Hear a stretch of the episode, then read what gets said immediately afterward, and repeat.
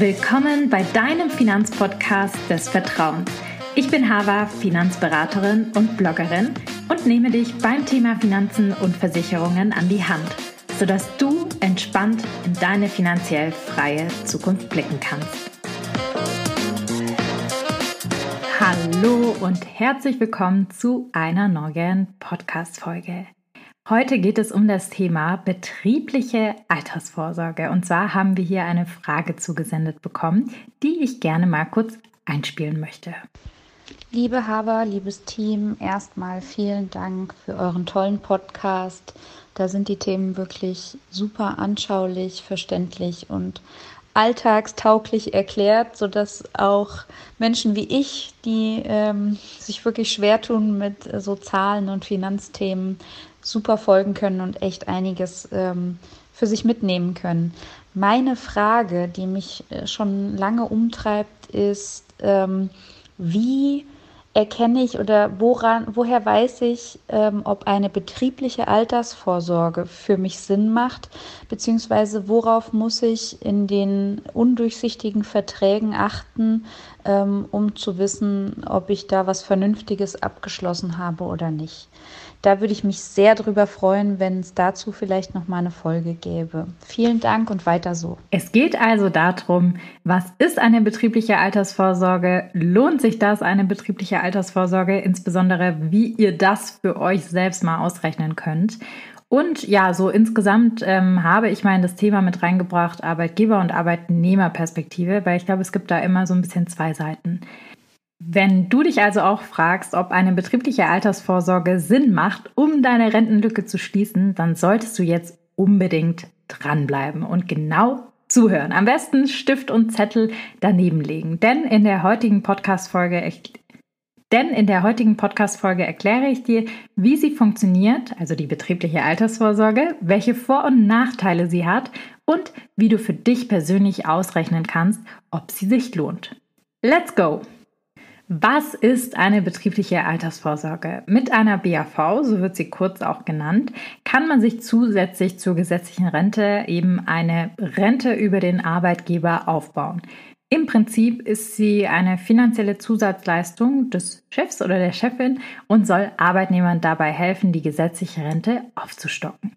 Bei der klassischen arbeitgeberfinanzierten BAV wird dabei der Beitrag komplett vom Arbeitgeber übernommen. Also hier zahlt ihr wirklich gar nichts mit dazu. Das macht einfach der Arbeitgeber. Das würde ich natürlich immer mitnehmen.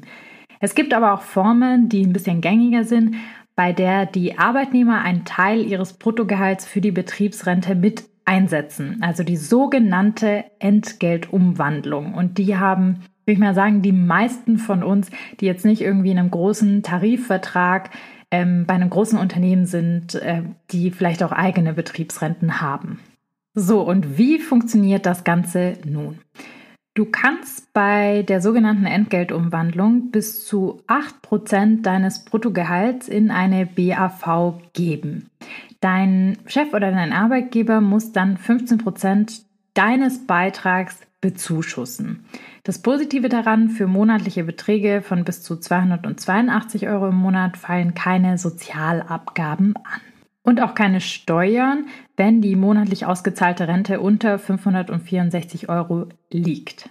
Was auch noch ganz cool ist, ähm, was so ein Argument oder viele als Argument bringen für die BAV, ist die nachgelagerte Besteuerung. Das heißt, ich zahle heute von meinem Bruttogehalt ein, ähm, deshalb ist es netto auch ein bisschen weniger Aufwand sozusagen und mache dann quasi im Alter die Besteuerung. Das heißt, die äh, BAV, die ihr rausbekommt, die betriebliche äh, Rente, die muss nochmal versteuert werden und man zahlt nochmal Einkommenssteuer, Kranken- und Pflegeversicherungsbeiträge darauf. Aber in der Regel hat man in der Rente ja einen niedrigeren Steuersatz insgesamt, weil die gesetzliche Rente ja auch nicht so üppig ausfällt. Auf den ersten Blick hört sich diese Form der Rente ziemlich positiv an, finde ich. Doch Sie ist nicht für jeden wirklich geeignet. Auch in diesem Fall kommt es wieder so ein bisschen auf die individuelle Situation an, wie zum Beispiel das Einkommen und die Steuerklasse spielen eine ganz, ganz große Rolle, bis wann oder wann sich die BAV noch lohnt und wann eher weniger. Dazu kommt natürlich auch der Vertrag. Nicht jeder Vertrag ist super toll. Ähm, deshalb diese zwei Faktoren spielen sicherlich eine große Rolle in der Auswahl, ob man jetzt die BAV machen möchte oder nicht. Was auch ganz wichtig ist, ist, dass man eben mindestens fünf Jahre eingezahlt hat, dass die BAV dann wirklich auch leistet und die Auszahlung sozusagen anstrebt.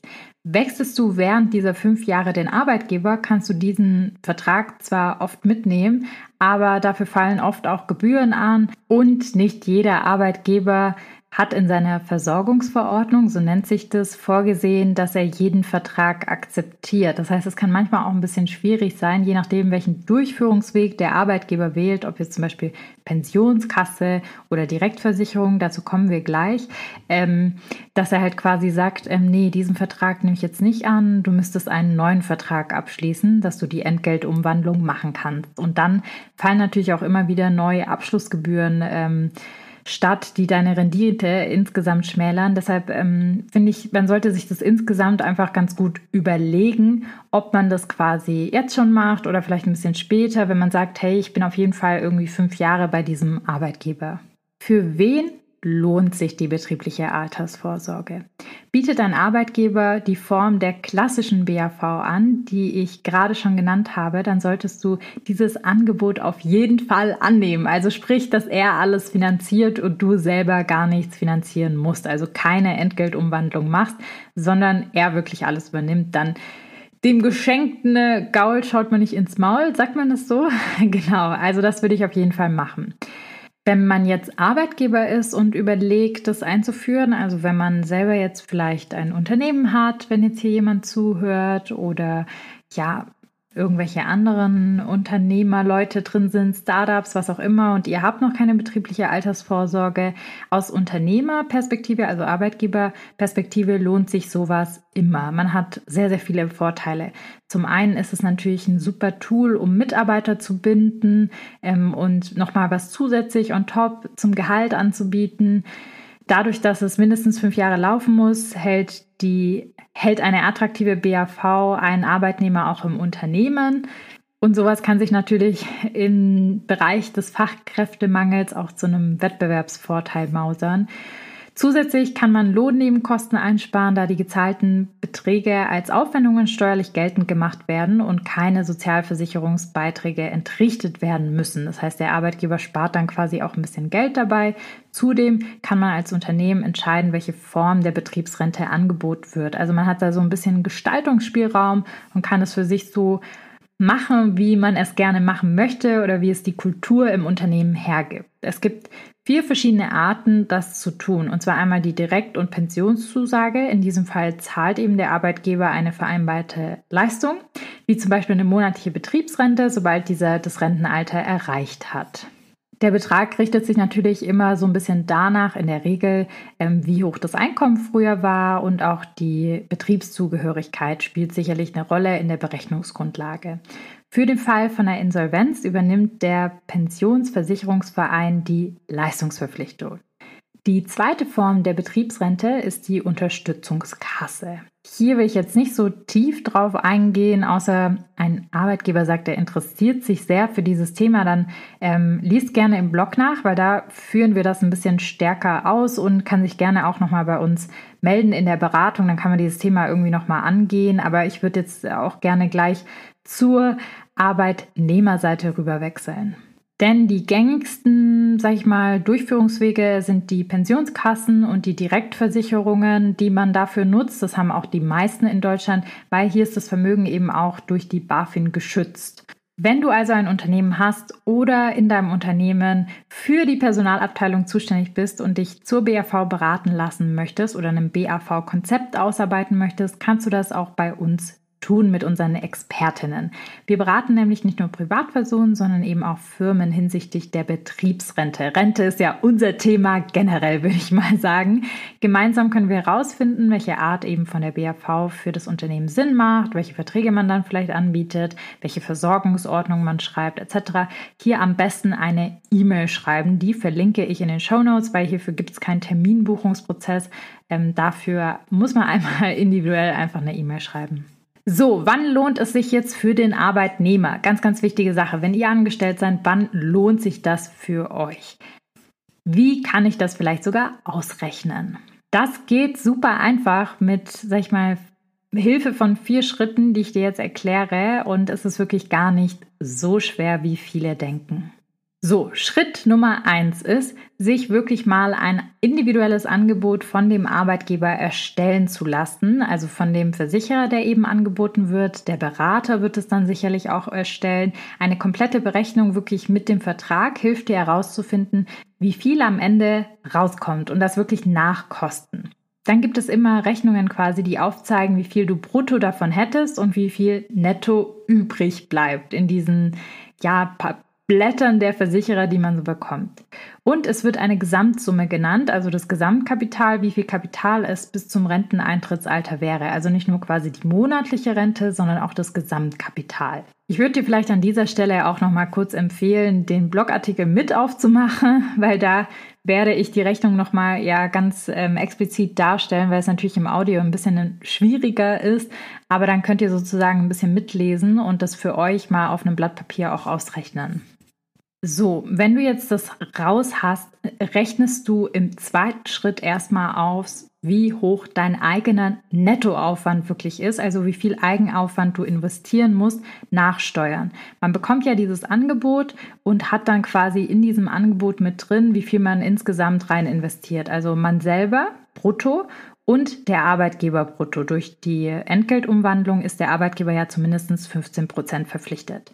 So, und jetzt würde ich halt mal gucken, wenn ich quasi einen Rechner aus dem Internet nutze, wo ich brutto, netto mal ausrechnen kann, wie viel das netto wirklich für dich bedeutet. Also wie viel hast du netto weniger am Monatsende, wenn du diese Entgeltumwandlung hast. Da kommt eine niedrigere Zahl raus, weil du zahlst wahrscheinlich irgendwie so 200 Euro in die BAV oder so. Und netto ist der Aufwand dann wirklich zum Beispiel bei 100 Euro, sage ich jetzt mal. Einfach eine fiktive Zahl. Wie gesagt, schaut euch gerne mal das Beispiel auf der Seite an. Aber das ist jetzt mal was, was ihr ausrechnen solltet, diesen Nettoaufwand. Da schaut ihr euch eigentlich einfach nur euren Gehaltszettel an, wie er die letzten Monate war und rechnet fiktiv aus, wie euer Gehaltszettel aussehen würde, wenn ihr jetzt diese Entgeltumwandlung macht, wie viel dann netto übrig bleibt. Und diese Differenz ist wirklich euer Nettoaufwand.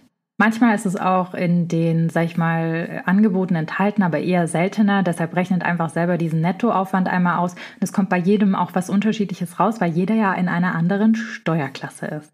So, dann kommen wir zu Schritt Nummer drei. Wir wollen jetzt die Rendite von diesem BAV-Vertrag ermitteln. Das geht ganz einfach mit einem Zinseszinsrechner, den du auch wieder überall im Internet findest. Ich verlinke auch wieder was in den Show Notes.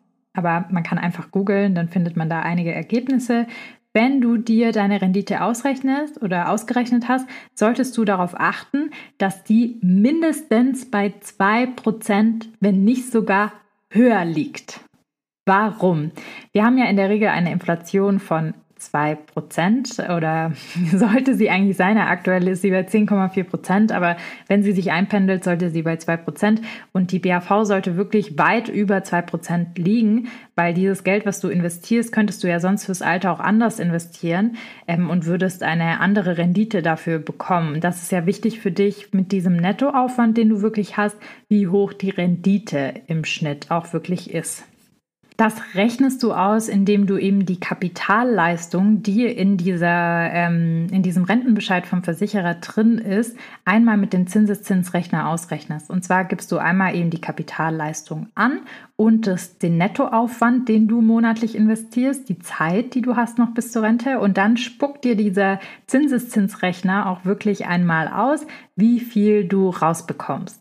Was ganz wichtig ist, ich würde provisorisch mal so ein bisschen Steuern abziehen, weil alles, was du da ja ähm, in diesem Rentenbescheid angezeigt bekommst oder in diesem Angebot, ist ja alles brutto und davon geht ja noch Einkommensteuer und Krankenversicherung weg. Also Beispiel, in diesem Bescheid steht zum Beispiel 200.000 Euro. Dann würde ich mal pauschal 20 Prozent auf jeden Fall abziehen und 180.000 Euro nehmen als Nettowert, den eintragen im Zinseszinsrechner und dann hast du vielleicht 30 Jahre bis zur Rente, dann trägst du die 30 Jahre ein Und dann sagst du, berechne mir den monatlichen Zins.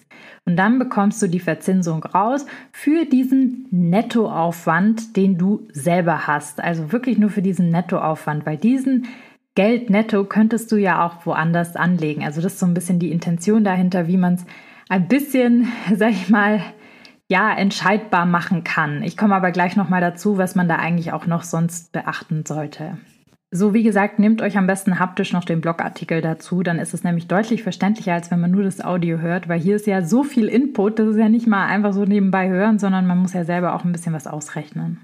Und im vierten Schritt vergleichst du dann die BAV mit einer anderen fiktiven Geldanlage, die du sonst machen würdest. Dafür nimmst du dir wieder den Zinseszinsrechner zur Hand, dort trägst du eben die Sparrate ein, ähm, als Netto und deine Ansparzeit und guckst halt dann, was du sonst machen würdest. Beispiel, ein ETF-Sparplan, auf ein breit gestreuter ETF-Sparplan kann man so ungefähr 5% rechnen, nach Kosten vielleicht so 4,5%. Und dann kannst du sehen, was sich eventuell mehr lohnt, ob man dieses Geld alleinig, diesen Nettoaufwand mit dem schon allein das irgendwie rausbekommt aus der BAV oder ob man mit der BAV besser gestellt ist. So bekommt man auf jeden Fall mal ein Gefühl dafür, ob es sich denn renditeseitig lohnt, eine BAV zu machen, weil es kann bei jedem sehr, sehr unterschiedlich sein, insbesondere wenn man dann, sag ich mal, in Steuerklasse 3 etc. Familie hat und steuerlich besser gestellt ist, dann hat man gar nicht mehr, sag ich mal, oder dann hat man einen hohen eigenen Nettoaufwand im Vergleich, als wenn jemand eine Steuerklasse 1 hat.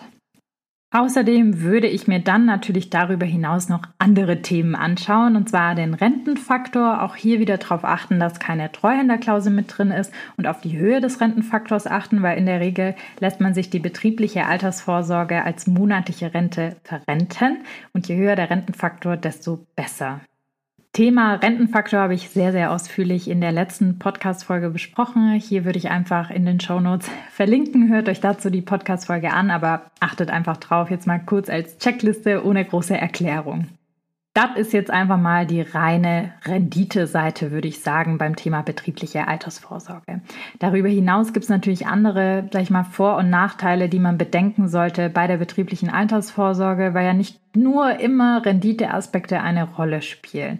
Deshalb möchte ich noch mal so ein bisschen die Vor- und Nachteile durchgehen. Also zum einen hat man natürlich den Zuschuss vom Arbeitgeber bei der Entgeltumwandlung, der bei 15 Prozent liegt oder sogar vielleicht höher. Wenn ihr natürlich es schafft, mit eurem Arbeitgeber zu verhandeln und ähm, diese 15 Prozent zu toppen und da viel, viel mehr einbezahlt zu bekommen, dann kann es sich auch wieder sehr auf die Rendite natürlich auswirken und auf das, was quasi hinten rauskommt. Und dann kann es sich wieder ein bisschen mehr lohnen. Also hier auch die Ermutigung, geht ähm, vielleicht auch mal in eine Gehaltsverhandlung und denkt an das Thema BAV-Zuschuss.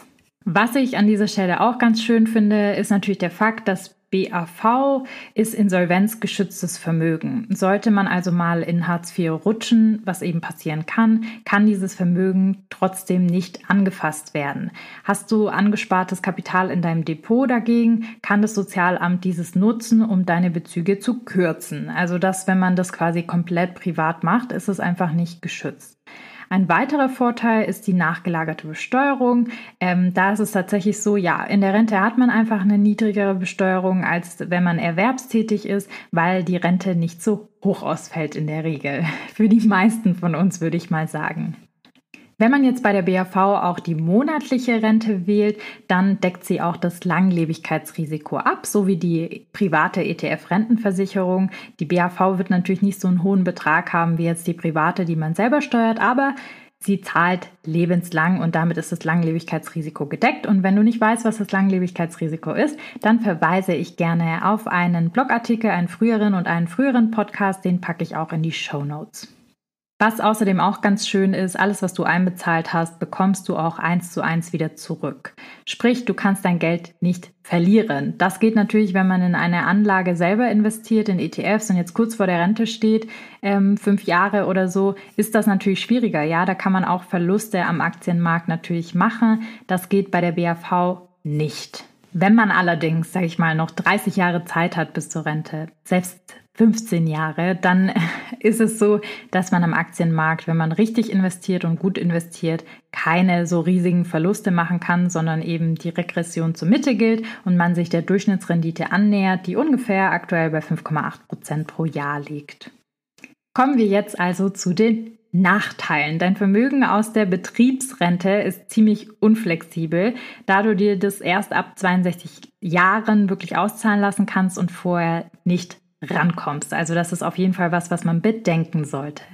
Eines der größten Nachteile ist, dass man bereits bestehende Verträge nur sehr schwer eben zum neuen Arbeitgeber mitnehmen kann. Das habe ich vorhin genannt. Das hängt einfach so ein bisschen mit den eigenen Versorgungsordnungen zusammen.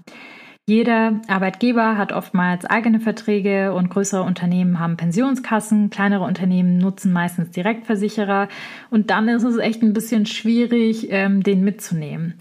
Und wenn man immer wieder was Neues macht, dann hat man natürlich auch immer wieder neue initiale Kosten, die man da vielleicht abbezahlen muss, Abschlussgebühren und Co., die über die ersten fünf Jahre verteilt sind. Und dann ist die Frage, ob es sich im Endeffekt dann auch lohnt, wenn man halt immer wieder so oft wechselt. Ein weiterer Nachteil, den man unbedingt bedenken sollte, dadurch, dass man ja von seinem Brutto investiert, zahlt man weniger in die gesetzliche Rente ein, ins Arbeitslosengeld, in die Witwenrente, Erwerbsgemindertenrente. Das heißt, im Falle würde man eben ein bisschen weniger gesetzliche Rente rausbekommen und auch weniger Arbeitslosengeld, wenn man jetzt arbeitslos wäre, weil das Bruttojahr dadurch gesenkt wird. Ein weiterer Nachteil oder einfach was, worauf man halt sehr, sehr achten sollte, ist, dass die Verträge halt sehr, sehr unterschiedlich sein können und man aufpassen muss, was man da genau abschließt und sich das genauer angucken sollte, weil halt nicht jeder Vertrag sehr, sehr gut ist und nicht alle Verträge ja überall die gleichen sind sozusagen. Und da habe ich euch ja einige Tipps gegeben, wie man es einfach monetär ein bisschen besser vergleichen kann. Dazu sollte man auch beachten, es gibt Verfallbarkeitsfristen, so heißen die. Um die 15% Zulagen vom Arbeitgeber zu erhalten, musst du mindestens 21 Jahre alt sein und schon drei Jahre im Unternehmen sein, dass die dann quasi auch auf diesen Vertrag gerechnet werden. Aber das sehe ich tatsächlich ein bisschen weniger als Problem, weil jeder schafft das irgendwann, wenn er ganz normal arbeitet, dass man halt diese drei Jahre und die 21 Jahre voll hat. So, das war wieder ja eine Folge mit sehr sehr viel Input. Oh je, ich hoffe, ähm, dass ja dass ihr das gut mitverfolgen konntet. Wie gesagt, sonst empfehle ich wirklich nochmal in den Blogartikel nebenbei reinzuschauen und diese vier Schritte zur Berechnung, ob eine BAV gut oder schlecht ist, einfach mal durchzuziehen für sich selber und zu gucken, sich ein Angebot geben zu lassen. Und dann kann man ein bisschen, sage ich mal, von den monetären Aspekten, Renditeaspekten besser beurteilen, ob die BAV sich monetär interessant ist. Aber wir haben jetzt gerade auch gelernt, es spielen auch andere Faktoren eine Rolle, wie Hartz-IV-Schutz und Co., die ihr halt mitbedenken solltet und die vielleicht für den einen oder anderen ja eine Rolle spielen, für den einen oder anderen vielleicht weniger eine Rolle spielen. Deshalb, wie immer, ist es eine individuelle Entscheidung. Es gibt kein gut, schlecht oder böse. Es gibt nur ein besser geeignet oder ein weniger gut geeignet. Grundsätzlich können wir aber als Fazit sagen, je höher die Zuzahlung vom Arbeitgeber, desto höher natürlich natürlich auch die Rendite. Wenn der gesamte Beitrag zur BAV vom Arbeitgeber finanziert wird, machen. Unbedingt, da würde ich gar nicht drüber diskutieren. Ansonsten den Vertrag mit den vorhin gezeigten Schritten eben prüfen und nochmal gucken, ob man da nochmal was raushandeln kann mit dem Arbeitgeber, ob er nicht vielleicht mehr zahlt als die 15 Prozent und so die Rendite von diesem BAV-Vertrag nochmal gesteigert wird. Oder nochmal zu gucken, ob man halt nicht aktuell, weil man eh vorhat, das Unternehmen zu wechseln, lieber, sag ich mal, selber in einen ETF-Sparplan investiert und eine private ETF-Rentenversicherung macht, bevor man quasi ähm, ja sich so einen Vertrag ans Bein bindet, den man vielleicht zum anderen Arbeitgeber nicht mehr mitnehmen kann. Also das würde ich sozusagen in meiner Entscheidung berücksichtigen. Und wenn du dich eben für das Thema interessierst und dein Arbeitgeber das noch nicht anbietet, dann kannst du es ja mal anstoßen und auf uns verweisen als Berater, ähm, weil dann kann man sich natürlich anschauen, dass ihr auch möglichst gute Verträge bekommt und das auf jeden Fall gegeben ist und man mit dem Arbeitgeber eventuell auch noch raushandelt, dass er mehr als die 15 Prozent bezahlt. Ich würde mich sehr freuen, wenn dir oder euch diese Podcast-Folge geholfen hat ähm, und euch weitergebracht hat, wenn ihr unseren Podcast bewertet. Es dauert keine Minute und erfüllt für uns sehr, sehr große Wünsche oder ist, sag ich mal, ja, sehr, sehr schön, wenn ihr uns bewertet, weil das ja auch eine Art von Wertschätzung ist für unsere Arbeit, die wir tun und die Zeit, die wir für euch investieren, unser Wissen, auch unsere Expertise mit euch teilen, die wir aus langjähriger Beratungserfahrung haben. Ich würde mich sehr freuen. Jetzt erstmal sage ich, hoffentlich raucht der Kopf nicht. Wir hören uns in der nächsten Woche mit einem leichteren Thema. Und zwar wird es da um das Thema seine Einnahmen erhöhen gehen. Also ein bisschen anderes Thema, ein bisschen einfacheres Thema. Ich freue mich, wenn ihr einschaltet. Und bis dahin sage ich, bis nächste Woche.